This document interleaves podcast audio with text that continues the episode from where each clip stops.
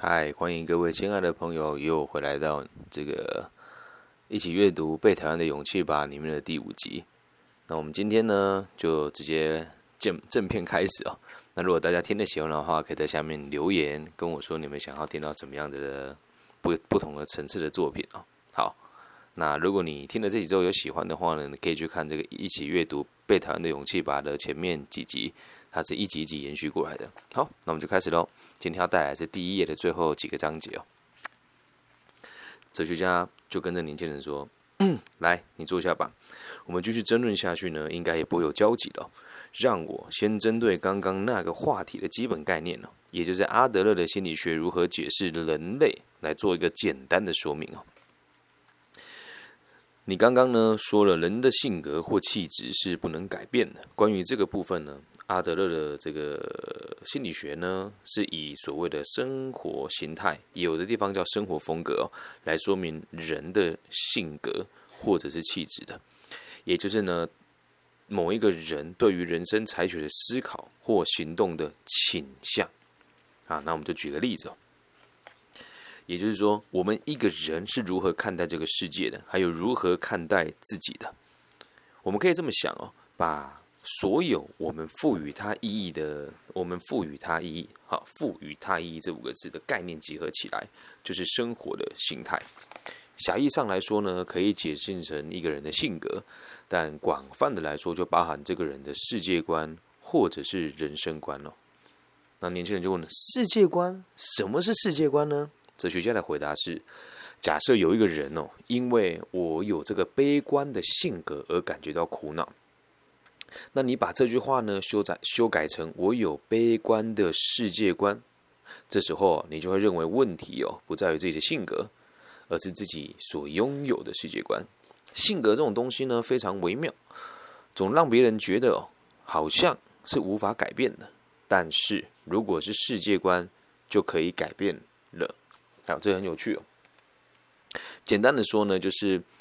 性格是不能改变的，而世界观呢，是以一个客观的角度来看你做事情的一个倾向性嘛。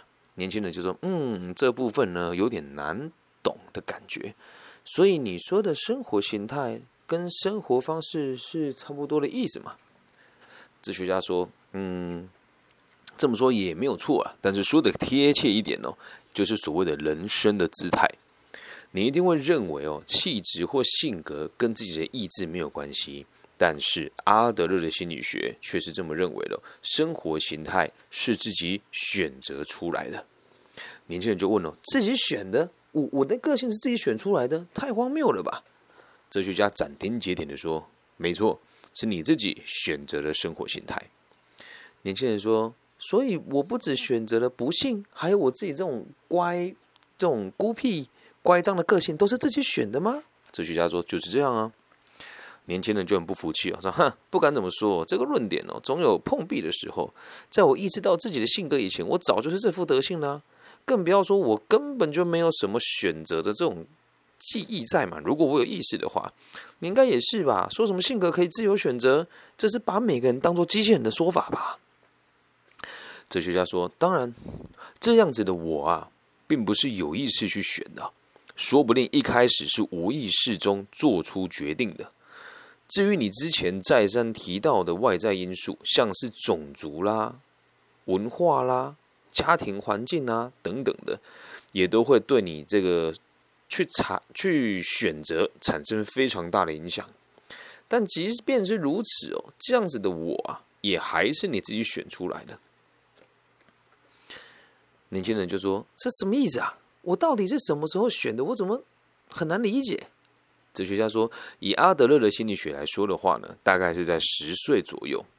那这句话其实也隐藏了一个含义哦，就是作者还有就就这个哲学家了哦，因为作者是作者嘛，那书里面哲学家是哲学家嘛，这是两个不同的角色。他们认为大概在十岁左右呢，个性就定下来了。那年轻人这时候就说了，嗯，那我退一步说了啊，不不，退一百步一万步来说好了。就算我真的在十岁左右，而且还是在没有意识的状况之下，选择了我现在这样的生活形态啊，那又怎么样啊？管他是性格、生活形态、气质等等的，我就已经变成现在这样子的我啦。事情不会有改变的，不是吗？哇，哲学家下一句话我觉得讲的很好，他说：“不不不，不是这样的。如果生活形态不是天生的，而是自己选的，那我们就肯定会有重新选择的可能性。或许啊，你从来都不知道自己的生活形态。”甚至连这个概念呢都无意识嘛？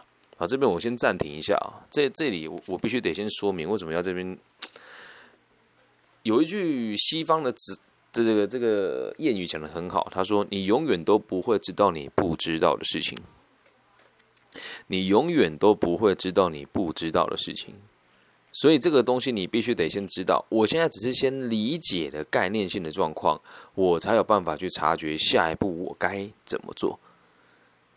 这样能够理解吧？所以，我们现在试着来理解、了解生活形态多一点哦。好，那我们就去回到书里面的内容。哲学家继续说：“当然了，没有人可以选择自己的出身，包括在这个时代、在这个地区、在这个家庭、在这个社会等等，这都不是我们可以自己选的。但是呢，以上所上述的这些因素哦，却对我们有非常大的影响力。你可能会觉得不满。”有时候看着别人，心中也还会想哦，如果我能够生在某一种环境，这样子就好了。但是呢，事情不能在这个地方结束啊。假设你用这个逻辑去推敲，这问题哦，就会是在。所以我们要理解一件事情：问题不在过去，而在现在，就在这里。现在你。在这里知道生活形态是怎么一回事了，那么以后你要怎么做，那就是你自己的责任了。要继续坚持原来的生活形态，还是要重新选择一个新的逻辑呢？全都在你一念之间呐。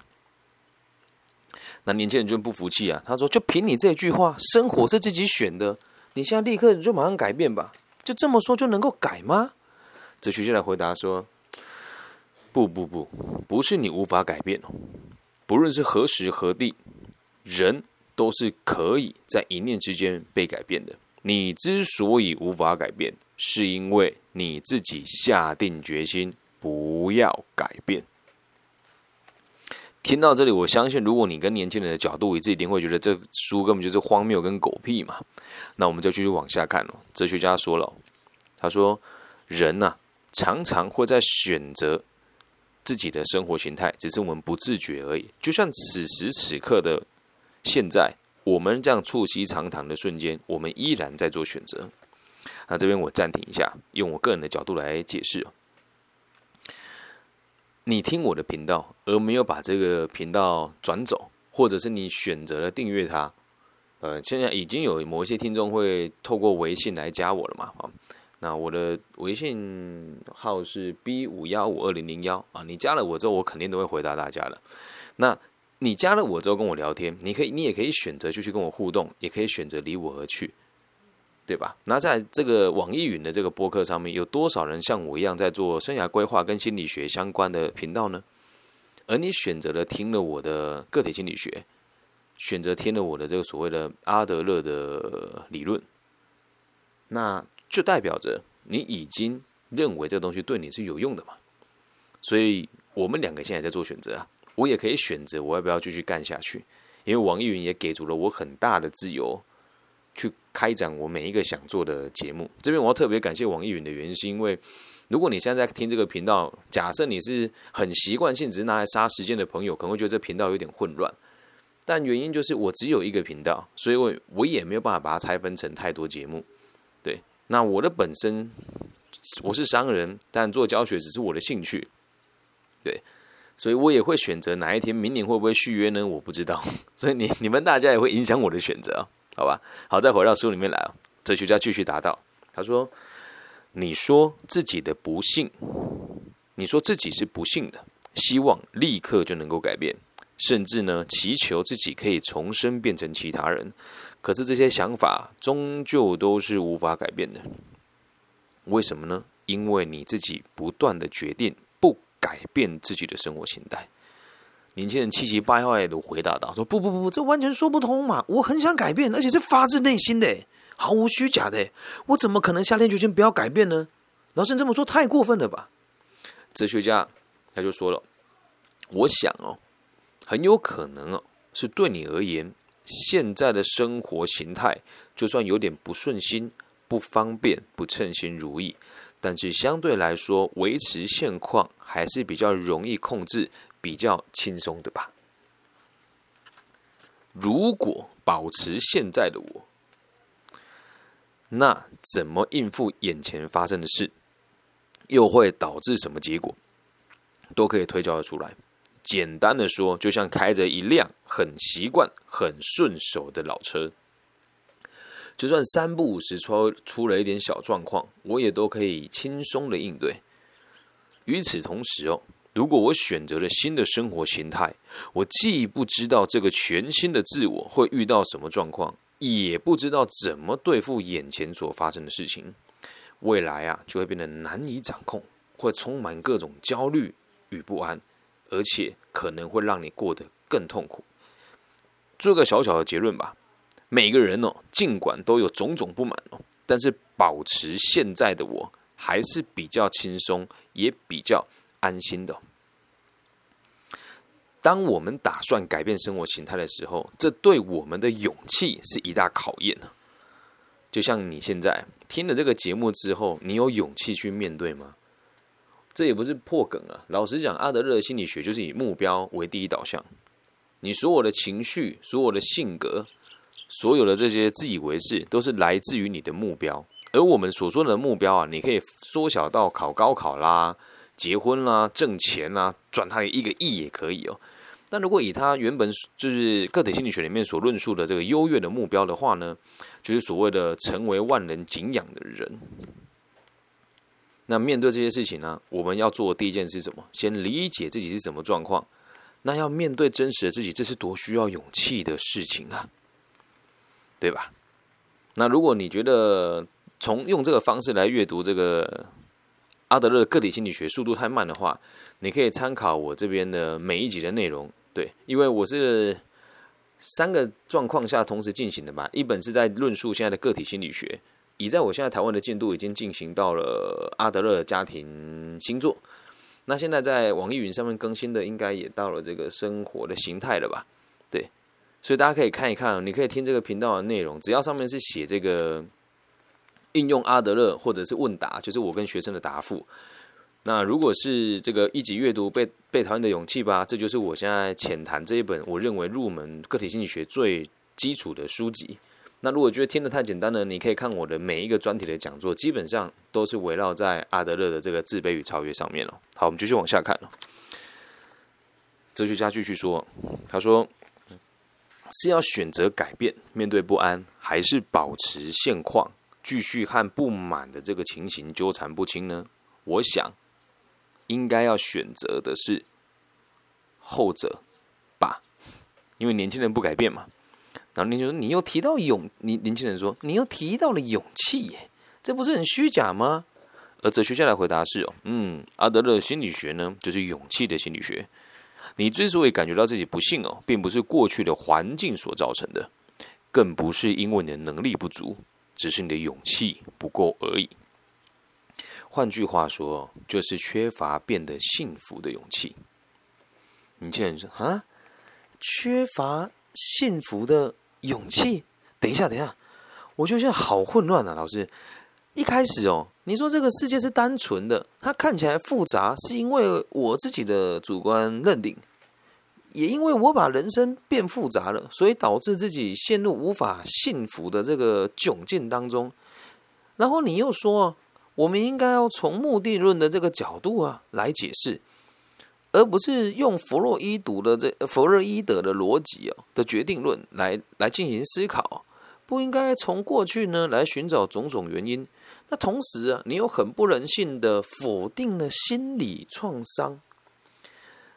同时，而且哦，人不是被过去的原因所推动的，而是为了达成未来的目标而采取行动跟思考。然后再以这个目的论呢作为最最大的前提，说明人是可以改变的，而且我们常常在帮自己做生活形态的选择。可是我一直没有办法改变呢，那你说我是因为自己不断决定不改变，没有足够的勇气去选择新的生活形态，也就是缺乏勇气，对吧？那么接下来的问题是，那我该怎么做呢？你根本就没有说明啊。哲学家就说了：“嗯，你现在该做的第一件事情呢，就是舍弃现有的生活形态的决心。”舍弃现有的生活形态的决心。你刚刚说到，如果可以成为你另外一个阳光外向的朋友，就可以让你感觉到幸福。如果这样子的话，你只要一直活在“如果怎么样怎么样的”假设之下，你就不可能改变了，因为你会把“如果可以变成什么样子的人呢”这这种事情当成不改变的借口。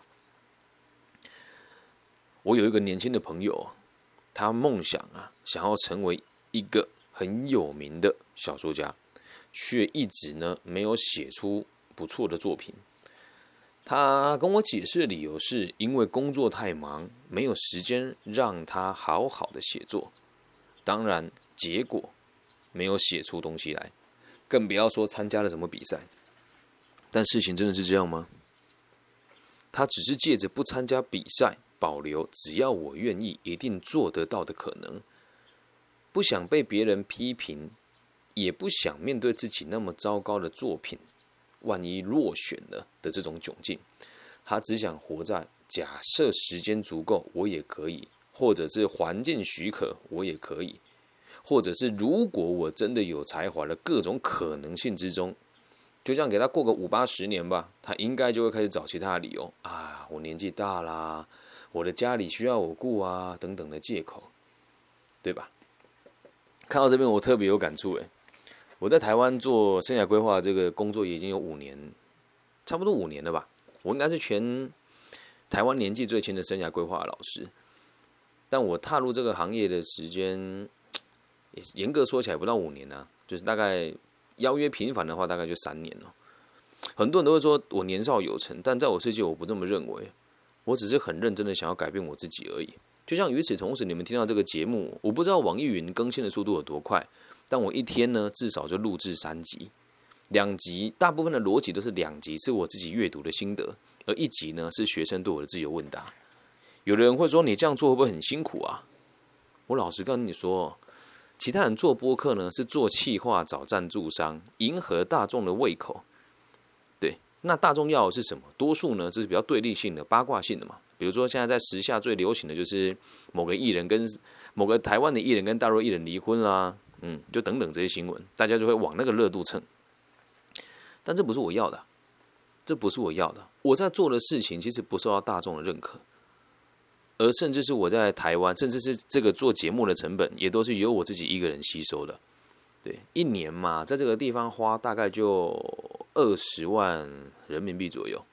对，那你说我的工作牺牲的二十万人民币会不会有什么影响？嗯，我跟我女儿的物欲都很低，对，所以我觉得二十万是小事。因此我会继续这么做。那如果今天我的我我我我的这个目标假设出来说，哎呀，我希望社会安定啊，我的人真正的人生目标是协助社会安定。也就是我们儒家所说的“老有所终，少有所长，壮有所用”。因此，我围绕在这个圈圈，围绕在这个目标之上去努力。所以，我会遇到很多批评，很多打击。在台湾，很多人说我们这就是这个没有脑袋的做法啦，或者是说，哎，我们这个想法就是很。很迂腐啦，可是社会本来就该有伦理啊，每个人都该去为他自己的行动负责，而不是一句“我只要我喜欢，有什么不可以啊？”这是我们台湾前几年教育最大的败笔的地方。看似很自由，可是没有一个人拥有独立思考的能力。那我现在这边对中国，哎呀，讲错了，对，对我们整个大中国，对咱们整个大中国，哈，台湾跟大陆都一样。我对于大陆的状况呢，不是很了解。所以我也在试着去推广这些东西，但现在陆陆续续会看到有些人跟我联系了，我想那我就有继续做的可能性，对，所以千万千万不要拿这个来当借口。就像我我一直说，我对大陆市场有兴趣，我想要到大陆发展，一方面可以赚到更多的钱，一方面我想要影响更多人。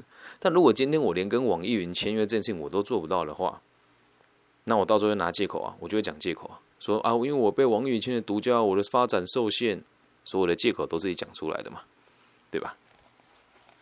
那我现在。如果参加了，我现在让网易云签约之后，以后会不会发展起来，我也不知道。就算没有发展起来也无所谓，因为或如果我我能够这么做，就确定了。假设以后每一年我因为做网易云的频道，我要多花个五万人民币好了，一年，那我是不是就要开始理解到自己没有资格进到大陆市场？因为大陆市场不接受我，啊这样能够理解吧？用我自己的故事呢，来跟大家分享这书里面的后半段的内容。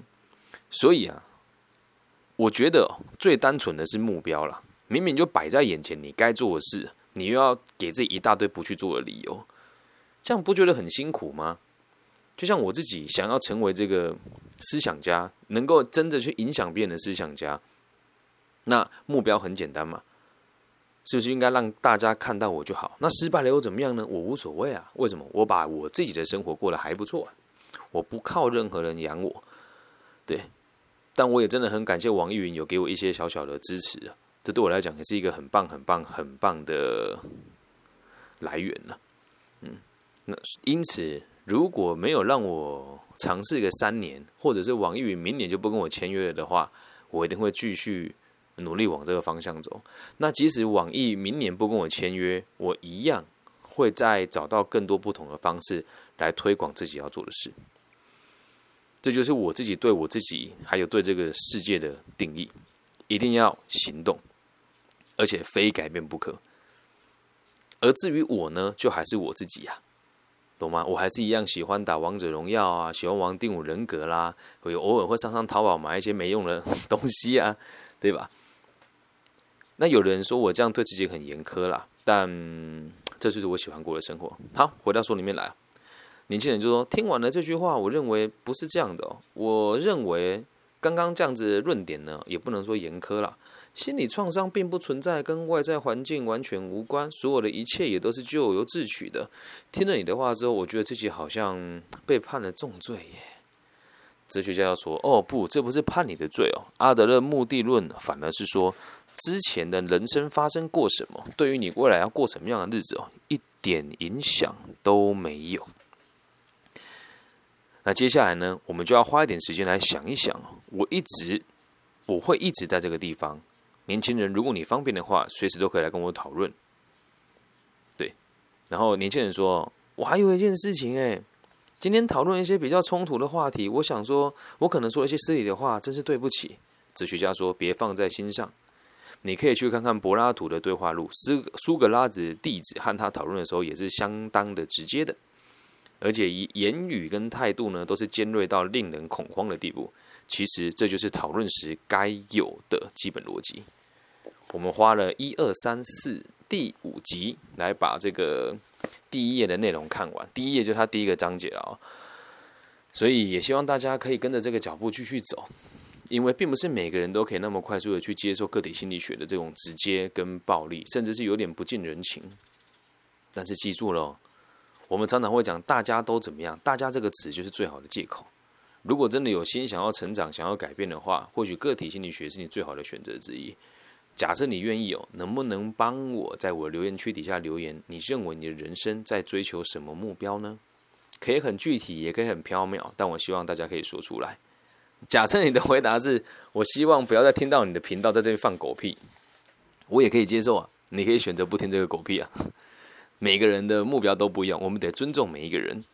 那后续呢，我们会带大家理解课题分离啦、因果关系啦，过去并不存在更深入的论点跟分析。